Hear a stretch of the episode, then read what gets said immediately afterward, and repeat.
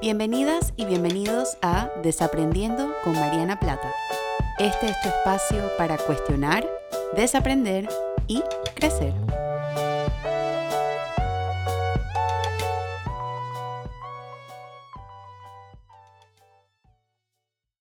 Hola a todas y a todos y bienvenidos a un nuevo episodio de Desaprendiendo. Yo soy Mariana y estoy muy contenta de compartir con ustedes una semana más en este espacio para cuestionar, desaprender y crecer.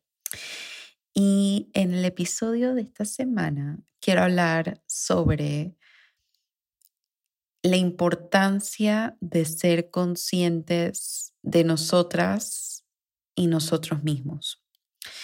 Y yo creo que este, a mí siempre me gusta dar como un pequeño contexto de dónde vienen estos episodios. Eh, no sé si es interesante o no escucharlo, pero yo creo que a mí me ayuda como organizar un poquito por qué hago esto. Em, hace un par de años yo trabajé como eh, maestra de apoyo académico y mi trabajo era ayudar a estudiantes con dificultades de aprendizaje y también estudiantes que estaban en el otro lado del, como la curva eh, educativa, que tenían posibilidades de, de como enriquecer mucho más su currículum porque tenían capacidades intelectuales muy altas o capacidades de aprendizaje muy altas. Entonces a mí me tocaba ayudar a estos estudiantes a que se organizaran y también me tocaba trabajar con Em, los docentes para adecuar los planes educativos y para personalizarlos un poco dependiendo del el diagnóstico, entre comillas, porque yo no uso mucho diagnóstico eh, y no lo usaba cuando trabajaba en colegio tampoco, sino más bien como las fortalezas y las áreas de crecimiento de cada uno de mis estudiantes. Entonces, aparte de hacer todo esto, em, yo estaba, yo trabajé en premedia, entonces estaba como en ese, en ese punto medio entre primaria y secundaria y me tocaba recibirlos cuando venían de primaria y me tocaba prepararlos para la secundaria. Y mis clases eran muy diferentes dependiendo de lo que yo hacía. Y para los que iban a pasar a secundaria, yo lo que empecé a hacer fue empecé a trabajar mucho sobre su autoconciencia o su conciencia de ellas mismas y de ellos mismos. Y empecé a trabajar mucho como yo quería que ellos se fueran a secundaria con un entendimiento un poco más claro de cómo ellos aprenden, cómo aprenden mejor, qué necesitan para organizarse, cuáles son sus fortalezas, cuáles son sus áreas de crecimiento. Y para mí era importante que ellos y ellas supieran esto porque el día que iban a ir a secundaria, el día que iban a ir a la universidad, em, yo creo que con esa información ellos podían tener mucha más agencia sobre su eh, dificultad de aprendizaje o sobre, sobre, su forma de aprender, básicamente, y ser más partícipes en esta conversación y menos como dejárselo a alguien más que eligiera cómo ellos iban a aprender. Entonces, cuando yo empecé a trabajar con estos estudiantes, yo realmente me puse a pensar mucho que este nivel de autoconciencia, yo creo que es una habilidad que todas y todos necesitamos. Por supuesto que yo lo hice muy personalizado con ese tipo de estudiantes y con ese tipo de edad, pensando en lo que eso iba a impactar a futuro, pero yo pienso que si eso lo ponemos en diferentes áreas de nuestra vida, como por ejemplo la importancia de la conciencia de nosotros mismos sobre nuestro cuerpo, la importancia de la conciencia de nosotros mismos sobre nuestro trabajo y cómo trabajamos, sobre la forma en la que nos relacionamos con las demás personas, podemos crecer mucho más y también podemos vivir esta vida de manera mucho más consciente, valga la redundancia. Entonces, eh, recientemente he estado pensando creo que mucho sobre, sobre mis estudiantes y ese capítulo de mi vida profesional donde fui docente y, y se me ocurrió hacer este episodio por eso, porque yo creo que es una habilidad que la he mencionado en el podcast en ciertos episodios que se los voy a dejar en la, en la caja de descripción si quieren complementar esto un poco más, como por ejemplo cómo mirar mi mundo interno sin juicio, este, qué pasa cuando desaprendemos. O sea, yo he hablado sobre esto, pero creo que nunca había, em, nunca había dedicado como tiempo específico para hablarlo a profundidad. Y es lo que quiero hacer un poco el día de hoy, porque sé que quizás también el tiempo no me permita hablarlo a la profundidad que este tema da y este tema se merece. Entonces, para empezar, yo quiero definir a qué me refiero cuando digo con, eh, ser conscientes de nosotras y de nosotros mismos. Para mí esta autoconciencia o esta conciencia de sí misma o de sí mismo es básicamente conocer cómo nos relacionamos con el mundo, cómo nos relacionamos con, y cuando digo mundo me refiero mundo interno y mundo externo, cómo me relaciono conmigo y cómo me relaciono con las personas alrededor mío. Eh, cuáles son mis puntos ciegos emocionales. Por ejemplo, una metáfora que a mí me gusta mucho usar eh, en terapia es, y esta, esta, es una, esta es una metáfora que yo no inventé, me la, me la robé de, de una de mis profesoras muy, muy queridas, la profesora Elida, Elida Picota de Tapia, eh, donde ella nos decía como que todas y todos tenemos gavetitas emocionales. Entonces, en, esa, en ese armario de nuestra vida, hay gavetas que están más pesadas, hay gavetas que están más ligeras, hay gavetas que están más oxidadas, hay gavetas que están eh, bastante fáciles de usar, fáciles de maniobrar, se pueden sacar con facilidad. La autoconciencia nos permite saber cuáles son esas gavetitas. Entonces, saber los puntos ciegos emocionales usualmente tienden a ser las gavetitas que son más pesadas y que están más oxidadas porque son los temas que quizás no queremos revisar tanto. Y está bien, yo creo que no hay, no hay una métrica de cómo uno tiene que revisar sus gavetitas internas, pero yo sí creo que es importante saber, por lo menos, cuál de esas gavetitas está más pesada o está más oxidada para monitorear cómo me siento yo cuando esos temas salen a relucir. Entonces, por ejemplo, si yo conozco que yo tengo gavetitas más pesadas y más oxidadas con el tema de em, la violencia o del abuso, porque en mi historia familiar existe eso, entonces ya yo sé que yo tengo que cuidarme cuando yo veo películas que hablan acerca de abuso, que hablan de violencia, porque me pueden detonar quizás un punto ciego emocional que todavía está ahí. Y la autoconciencia nos permite como identificar los puntos ciegos, saber que están ahí, pero también quiero, como siempre, abrir el espacio de que no nos pongamos la presión de que siempre tenemos que evitar los puntos ciegos, porque por eso se llaman puntos ciegos. No los podemos ver, pero si conocemos un poquito más de nuestra historia y si nos miramos un poquito más con esa curiosidad podemos identificar cómo, cómo respondemos o cómo reaccionamos emocionalmente frente a diferentes temas. Entonces, en ese mismo hilo, la conciencia de nosotras mismas y la conciencia de nosotros mismos nos permite identificar o reconocer qué cosas nos inspiran una reacción emocional fuerte. Y muchas veces Muchas veces estos puntos ciegos emocionales no nos damos cuenta que existen hasta que hay algo con lo cual yo estoy reaccionando de una manera inusualmente fuerte y hasta que ah, no me doy cuenta que hay algo que em, quizás no puedo, no puedo dejar ir y no puedo soltar, un tema que no puedo dejar ir y un tema que no puedo soltar. Entonces, cuando eso ocurre en nuestra vida, eso nos puede ayudar a ganar un poco más de conciencia sobre cuál es un punto ciego emocional para mí em, y, y qué es un área de crecimiento también. Y también la autoconciencia o la conciencia sobre nosotras mismas y nosotros mismos nos permite identificar cómo las personas, cómo las demás personas nos perciben.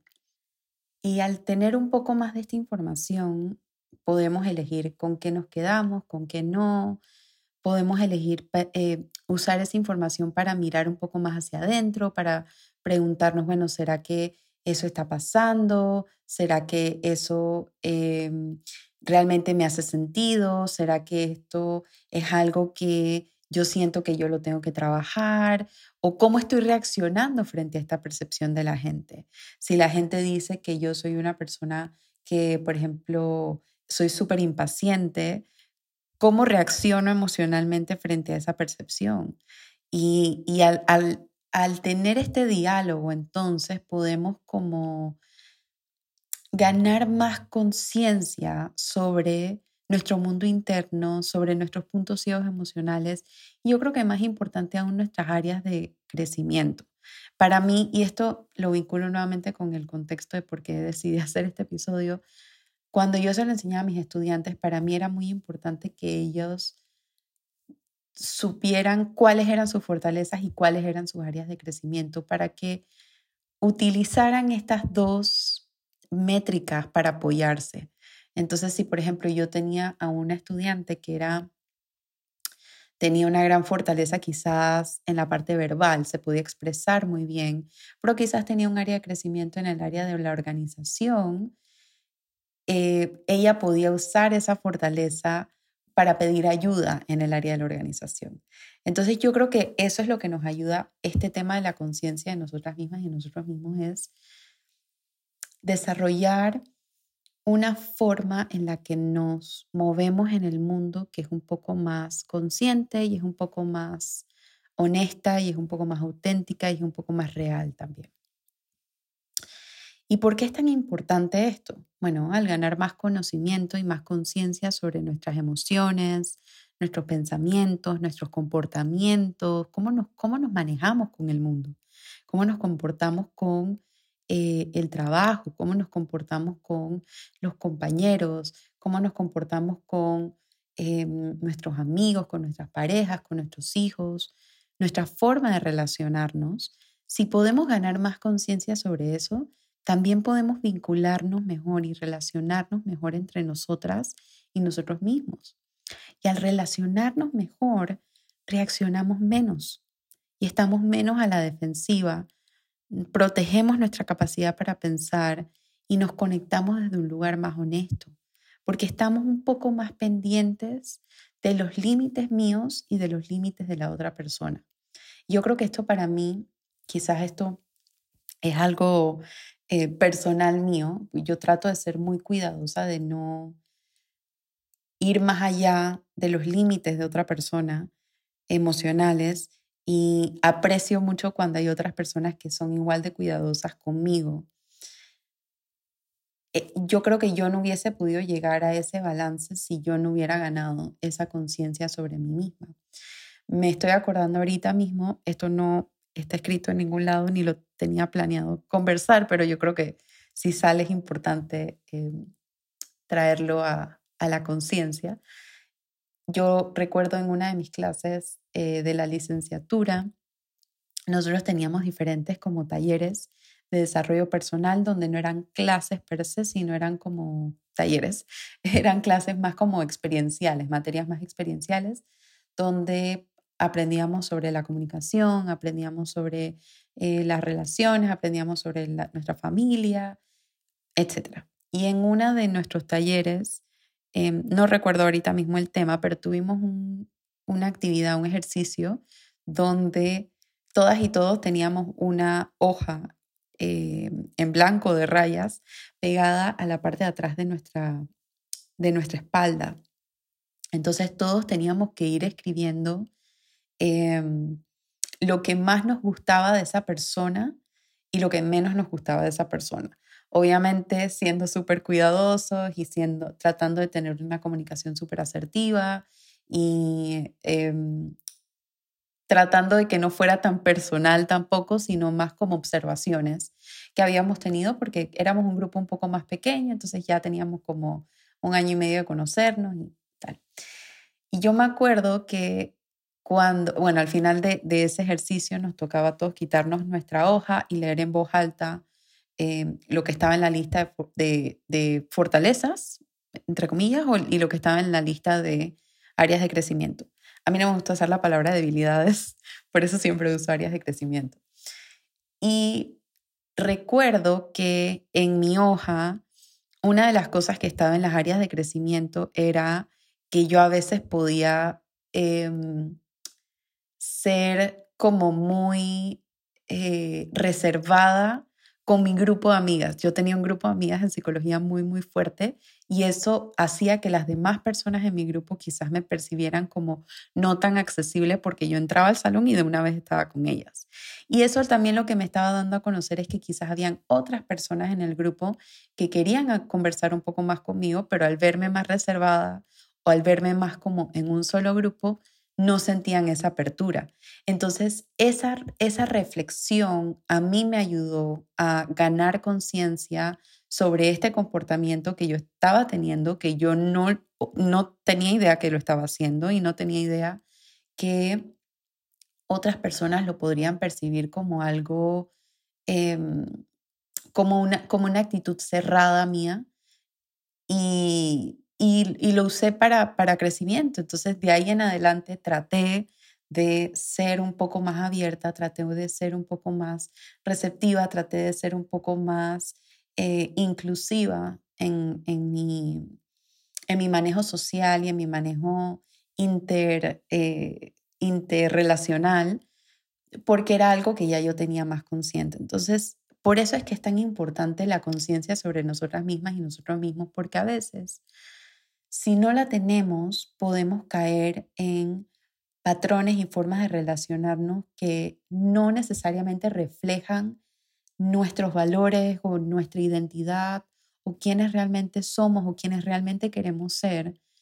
Y esta autoconciencia nos permite como traer esta, esta otra pieza de información a la conversación y pensar en esto y decir, hmm, ¿me hace sentido esto? Lo había visto de esa forma, eh, es algo que quiero cambiar, es algo que quiero mejorar, es algo que quiero pensarlo un poco más, es algo que quiero reflexionar. Asimismo, como también tenemos la libertad de decir, no, yo no siento que eso es algo que yo no que yo quiero cambiar. Eso también es válido y cada quien tiene que llegar como a su propia conclusión. Em, entonces, si sabemos cómo somos y sabemos cómo nos manejamos y sabemos que, cuáles son nuestros desencadenantes emocionales y sabemos eh, eh, o, o, sabemos la mayor cantidad de esta información interna posible, más podemos identificar nuestras fortalezas, más podemos identificar nuestras áreas de crecimiento y más nos podemos relacionar con nosotras mismas y con los demás con este grado de autoconciencia y y sabiduría y honestidad y deseos de mejorar también. Y esto es un poco difícil de... Esta, esta habilidad es un poco difícil de desarrollar, un poco desafiante de desarrollar, similar a la triada de desaprendizaje. Bueno, eh, por el lado de la crianza, yo creo que muchas veces em, a veces las madres y los padres, al hacer el mejor trabajo que pueden hacer, nos penalizan cuando salen como áreas más oscuras de nosotros o lo que está en nuestra sombra o eh, defectos, entre comillas, o áreas de crecimiento.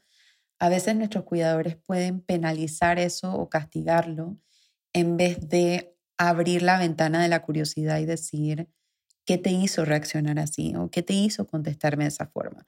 No, esto que yo estoy diciendo de la crianza es súper difícil de hacer y es un reto muy grande para las madres y los padres cuando están criando a otro ser humano. Entonces, no, lo estoy diciendo y espero que no se interprete de esa forma como, como una crítica a la crianza, ni, ni mucho menos, sino abriendo el espacio para pensar en por qué nos cuesta desarrollar esa autoconciencia. Entonces, cuando nos penalizan o nos castigan por algo que hacemos y no nos abren la ventana de la curiosidad, tendemos a entonces relacionar nuestros comportamientos a es bueno que yo haga esto o es malo que yo haga esto, en vez de qué es lo que me hace comportarme así, o qué es lo que me hace pensar así, o qué es lo que me hace sentirme así. que es la, esa es la parte de la autoconciencia. En la educación es una aproximación muy similar y en la parte de la sociedad yo creo que desafortunadamente vivimos en piloto automático. Entonces, y más estas sociedades, lo hablaba en el episodio anterior sobre es malo depender de los demás, entre eh, pregunta, que, vivimos en sociedades muy materialistas y muy consumistas. Entonces, estas sociedades que tienden a ser de esta forma eh, son sociedades que piensan menos y que tienen menos capacidad para pensar y son sociedades que viven más en piloto automático. Y al vivir más en piloto automático es vivir menos en conciencia y es tener menos conciencia de nosotras mismas y nosotros mismos. Entonces, eh, pasa, y lo he hablado en episodios anteriores también, pasa en la forma en la que nos mercadean productos, pasa en la forma en la que nos quieren vender productos y nos dicen que si tenemos estas cosas vamos a ser felices y no nos detenemos a preguntarnos por qué quiero esto, qué es, qué, qué es lo que yo siento que esto le va a agregar a mi vida, para qué yo quiero esto, cuál es la narrativa que me estoy diciendo. Entonces, cuando no nos hacemos todas estas preguntas, nuevamente estamos cerrándole la puerta a esta autoconciencia, a esta autocuriosidad y a esta mirada interna que nos puede ayudar a crecer muchísimo también. Entonces, habiendo dicho todo esto, y porque ya ustedes saben que a mí no me gusta em, abrir cajas de Pandora sin cerrarlas un poquito, quiero hablar ya en esta última parte del episodio sobre cómo podemos ser más conscientes de nosotras mismas o cómo podemos desarrollar esa habilidad. Entonces, lo primero, em, yo creo que es, yo aprendo mucho de esto definitivamente, es preguntarle a un ser querido o a una hermana o a un hermano o a una amiga o un amigo, alguien en quien confiemos, que sea una persona honesta, pero que también sea una persona compasiva y que sea una persona em, asertiva también. Preguntémosle cosas de nosotros mismos y de nosotras mismas. Preguntémosle cómo las demás personas nos perciben. Preguntémosle cómo nos estamos relacionando con el mundo. Preguntémosle cómo nos perciben ellos o esto o a mí me gusta mucho, por ejemplo, a veces mandar eh, artículos que voy a hacer o posts que voy a hacer o episodios que voy a hacer a seres queridos para que ellos me den su retroalimentación y me digan, y eso me ayuda a mí a pensar como, ¿por qué estoy haciendo esto? Eh, que muchas veces cuando yo trato de hacerlo, pero muchas veces cuando uno está como en este mundo de crear contenido, a veces uno crea contenido en automático también y uno cae mucho en eso. Entonces, apoyarnos en alguien que nos conoce y que nos quiere y que nos va a tratar con esa empatía y esa compasión puede ayudarnos a desarrollar esa ventanita. Em, eh, me da mucha risa porque yo creo que yo he sido esa persona con muchas personas en mi vida eh, como la persona que, que, hace las preguntas reflexivas, como que, ¿qué fue lo que te molestó de eso? ¿O eh, ¿qué, qué, qué, te impactó de eso? ¿O por qué te está costando soltar eso tanto? Y lo he hecho como con algunas personas y ahora son esas personas las que hacen eso conmigo. Entonces eso me ayuda muchísimo a mí también, este, porque bueno, casa herrero, cuchillo de palo y no, yo no, estoy todo el tiempo reflexiva y no estoy todo el tiempo consciente de mí misma y no estoy todo el tiempo viendo mis puntos ciegos emocionales, necesito de otras personas para que me ayuden a hacerlo. Em, la eh, persona que se me viene a la mente eh, hablando de esta historia es mi hermana Mari Carmen, por ejemplo, hace eh, algunas semanas yo le estaba contando sobre algo que me molestaba mucho y no era la primera vez que se lo decía y ella me, me dijo, ¿qué es lo que te molesta de esto? Y me lo dijo con el mismo tono que yo se lo pregunto a ella y este, fue un ejercicio interesante porque me ayudó a ver cosas que yo no estaba pudiendo ver. Entonces, ese, ese ping-pong de ideas y de reflexión entre nosotras mismas, la interdependencia, ayuda mucho a hacer esto. Otra, otra forma de practicar la autoconciencia es practicar la, atención plena.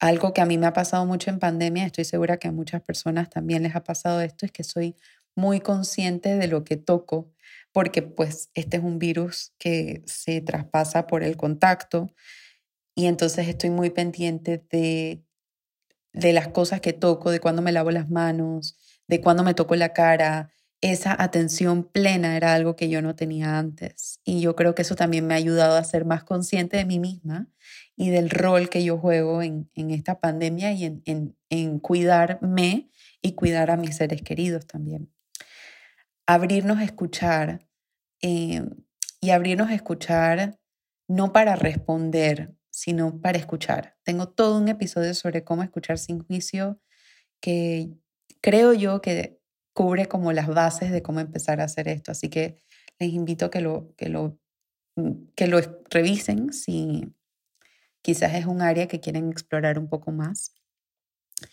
Pide retroalimentación en el trabajo.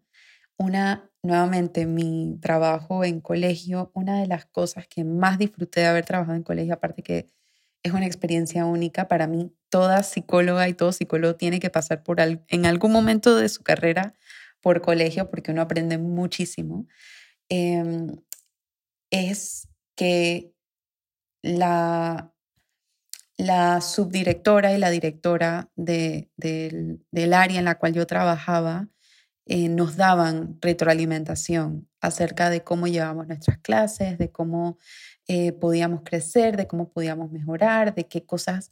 Y eso a mí me ayudó a ganar mucha, mucha conciencia de mí misma y de, mi, de mis áreas de crecimiento y de mis fortalezas como educadora. Entonces, yo creo que es importante pedir retroalimentación en el trabajo y que sea retroalimentación clara, que sea retroalimentación honesta y, y al grano. Eso de estás haciendo un buen trabajo para mí es igual a no tener retroalimentación porque no dice mucho. Yo creo que es más valioso decir, mira, creo que tus fortalezas están en la comunicación, en el orden, en el liderazgo. Creo que tus áreas de crecimiento están en tu disposición, en tu apertura. Eso ayuda mucho a la gente y saber cómo dar retroalimentación. Eso puedo hacer todo un episodio acerca de esto si lo quieren. Em, me escriben para anotarlo yo creo que ayuda mucho también en, esta, en, esta, en el desarrollo de esta habilidad. Eh, mirarnos con curiosidad, prestar atención a nuestro cuerpo y conectarnos con el mismo. Estamos muy desconectadas y desconectados de nuestro cuerpo. Y mucho de eso se debe a vivir en piloto automático y mucho de eso se debe a nuestra forma de relacionarnos con el cuerpo desde un nivel mm, estético. Em, particularmente en las sociedades donde hay ideales de belleza. Eh, yo escribí sobre esto en mi newsletter reciente y, y cómo yo he estado en, ya tengo muchos años de estar desaprendiendo y reaprendiendo la forma de conectarme con mi cuerpo y trato como de cuando siento una emoción muy fuerte, prestar atención a dónde la estoy sintiendo, si la siento en el estómago, si la siento en los hombros, si la siento en las manos, si la siento en el cuello, si la siento en las orejas. Y eso a mí me ayuda a ganar más conciencia de mí y también me ayuda a ganar más conciencia de cuáles son las emociones que estoy sintiendo en un determinado momento. Monitorear la forma en la que nos hablamos, el tema de la autocompasión, tomar una pausa para entender qué fue lo que nos molestó y eso exige mucha humildad. Yo creo que la humildad es una es probablemente uno de mis valores favoritos y de mis características humanas favoritas, em, porque yo creo que nos hace falta mucho eso. Y otra cosa que también nos ayuda a desarrollar la autoconciencia es mirar el otro lado de la moneda. En inglés se dice playing devil's advocate, que es como, no estoy segura si esta es la traducción exacta en español, pero como jugar como al abogado del diablo en el sentido de ver el otro lado de la moneda y, por eso ayuda mucho a hacer esta práctica, por ejemplo, cuando uno tiene un conflicto con alguien o tiene una discusión con alguien y muchas veces uno se quiere proteger y uno dice, es que fulanita me hizo esto, es que fulanito me hizo esto. Ver el otro lado de la moneda, abrirnos a pensar, ok, pero ¿qué es lo que yo estoy poniendo en esta relación que hizo que ella reaccionara así? ¿O cómo reaccioné yo cuando eso pasó? ¿O qué cosas puedo mejorar yo? Entonces nos ayuda como a salir un poco de esa, de esa emoción tan intensa que es el enojo o, o la irritabilidad y ganar más perspectiva.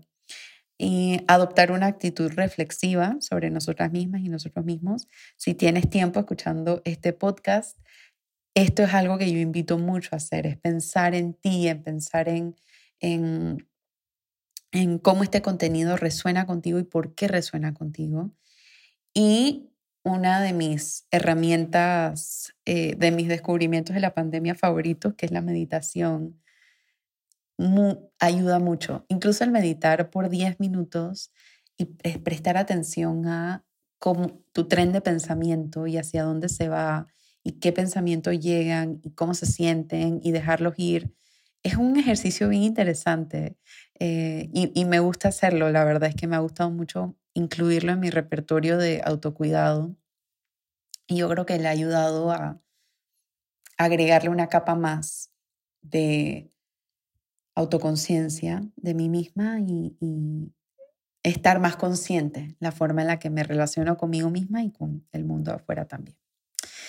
Y para terminar, les quiero dejar con esta frase de uno de mis favoritos, Carl Jung, que dice, todo lo que nos irrita de los demás puede ayudar a entendernos a nosotras y a nosotros mismos. Te recuerdo que este episodio, así como los anteriores, no está hecho para reemplazar la psicoterapia, es solamente un pantallazo de un tema eh, que si quieres explorarlo a más profundidad, pues te invito a que le toques la puerta a algún profesional de salud mental para que te pueda eh, brindar las herramientas necesarias para poder em, ayudarte eh, a, desarrollar esto un poco más. Te recuerdo también que tengo este, un libro que hace estas preguntas. Eh, es un libro de ensayos que escribí durante la pandemia y al final de cada ensayo incluyo preguntas para desarrollar esa autoconciencia. Entonces, si quieres mirar tu mundo interno, eh, quizás de la mano con algo, tener algo un poquito más estructurado para empezar esto, pues puedes visitarlo. Eh, lo puedes conseguir en Kindle. Se llama Adentro cuando el afuera se detiene. Está disponible en mi página web marianaplata.com o en el link en mi perfil de Instagram. En ese mismo hilo te recuerdo que si este episodio te gustó, lo puedes compartir allá, etiquetarme, si estás escuchando en Apple Podcast, me encantaría leer eh, lo que piensas, allá que ahí puedes dejar tus comentarios y lo que sea que hagas en redes sociales me puedes etiquetar. Estoy en Instagram, en Facebook y en Twitter como arroba Mariana Plata PSY. Si tienes ideas de episodios eh, o temas que te gustaría que explore, me lo puedes hacer llegar a través de ahí o a través de mi correo info. También te recuerdo que tengo un newsletter semanal, sale todos los viernes y incluye mis desaprendizajes de la semana, mis perlitas de vulnerabilidad y también incluye recomendaciones de series, películas, así como anuncios especiales de cursos o talleres o charlas que voy a estar dictando. Te puedes suscribir en mi página web, marianaplata.com o en el link en mi perfil de Instagram también. Te agradezco un mundo por seguir dándome permiso a aparecer en tu semana. Eh, la verdad es que me, me hace muy, muy feliz cuando leo sus comentarios y leo que están disfrutando los episodios y que les gustó y que les ayudó a pensar en ustedes mismas y ustedes mismos. Eh, yo hice esto con un deseo de compartir y la verdad es que me llena muchísimo que sea recibida recibido este podcast con el mismo cariño con la cual lo hago. Así que muchas gracias y nos vemos la próxima semana con un nuevo tema para cuestionar, desaprender y crecer. Chao.